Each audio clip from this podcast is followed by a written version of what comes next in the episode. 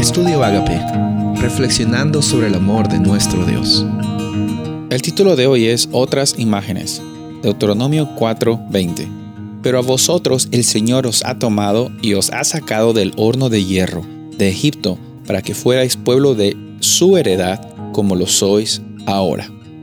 Bueno, acá hay bastantes eh, realidades que necesitan ser analizadas, necesitan ser meditadas. No es bueno meditar en la palabra de Dios. Y una de estas realidades que encontramos en el libro de Autonomio es que Dios muchas veces eh, expresa la relación que tiene hacia el pueblo de Israel como un padre celestial hacia sus hijos.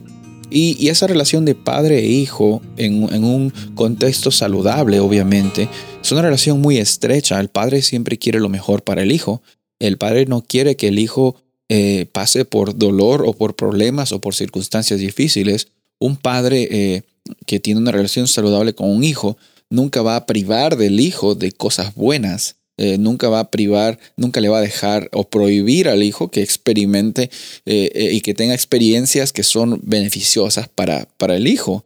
Y, hay bastantes eh, similitudes y hay bastantes eh, hermosas conexiones con, con el, símbolo de, un padre y, un hijo. Por eso es que Dios usa este ejemplo como para establecer que Él se preocupa por lo mejor, porque sus, sus hijos tengan una mejor experiencia, una experiencia de abundancia.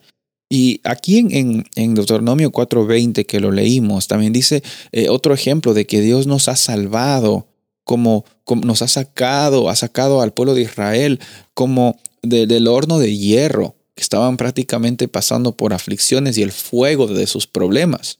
Sabes, Dios de la misma forma que en Israel eh, se manifiesta como un padre o como una persona que te libera de los fuegos, de las circunstancias difíciles. hoy día está presente, hoy día es real, hoy día encontramos de que en esas imágenes Dios expresa su amor y trata de mostrarnos. Él no solamente nos ama, sino también tiene eh, la intencionalidad de mostrarnos por qué nos ama y de qué forma nos ama, para que nosotros también tengamos esa reacción y, esa respuesta, seamos, eh, tengamos una reciprocidad con Él, para que tengamos una estrecha relación con Él. Dios no solamente te ama porque te ama, y obviamente lo hace eh, incondicionalmente, sino también Él te ama y, anhela tener esa relación de amor contigo también.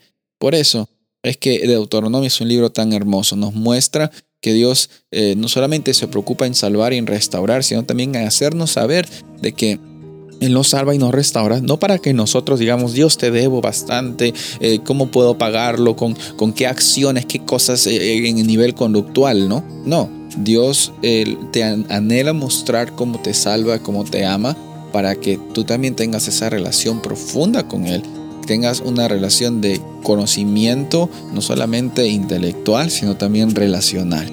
Soy el pastor Rubén Casabona y deseo que tengas un día bendecido.